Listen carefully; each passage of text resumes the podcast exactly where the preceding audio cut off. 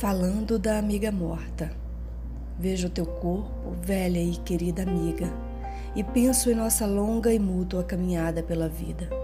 Há doze anos, quando chegaste, a tua vinda foi uma alegria. Tua presença abriu a porta de todos os mares e rasgou todas as nuvens. Pequenina e doce, sempre te coloquei ao meu lado como a melhor, a maior das amigas. Nunca vi em ti uma escrava serva ou súdita. Tinhas, e era natural que as tivesses, tuas fraquezas. Mas não as têm também os homens, flores, pássaros e até paisagens?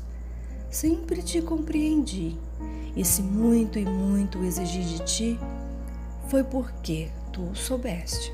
Preciso comer, andar, ler, verbos que desembolcam no grande rio gastar ações que só realizo com o meu trabalho. Hoje, velha e querida amiga, minha amiga, morres definitivamente. Tenho a certeza de te ouvir dizer: Estou tão cansada, tão cansada, trabalhei tanto, tanto. Deixa-me sossegar, deixa-me repousar para sempre. Compreendo o teu desejo, tua resolução Lembras quando um dia em Paris ficaste inerte, desacordada, tão sem vida e tão fria que senti medo? Foi então que sacudi teu corpo, pedindo: Não me abandones agora. Assim, num país estranho, preciso tanto de ti. Não tiveste naquele momento forças para atender ao meu apelo tão aflito. Desci então contigo o boulevard como poderia esquecer que era outono e que estava tudo tão triste que eu sentia árvores e nuvens lamentando a ameaça de morte que sobre ti pesava? Minhas mãos te levaram docemente, eu ia humilhada e taciturna, tu desacordada e fria. E a alegria depois?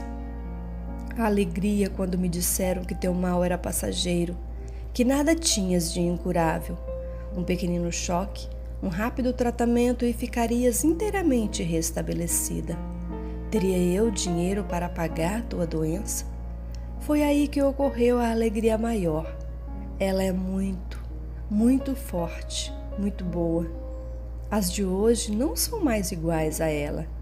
E o preço de tua cura estava dentro de minhas possibilidades minúsculas.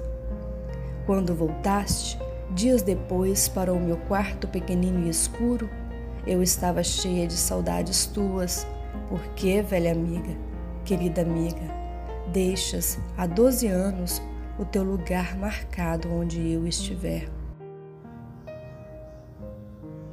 Então, queridos ouvintes, seguidores, se vocês querem saber como termina esta narrativa, não percam na próxima quarta a segunda parte da crônica falando da amiga morta. Até lá!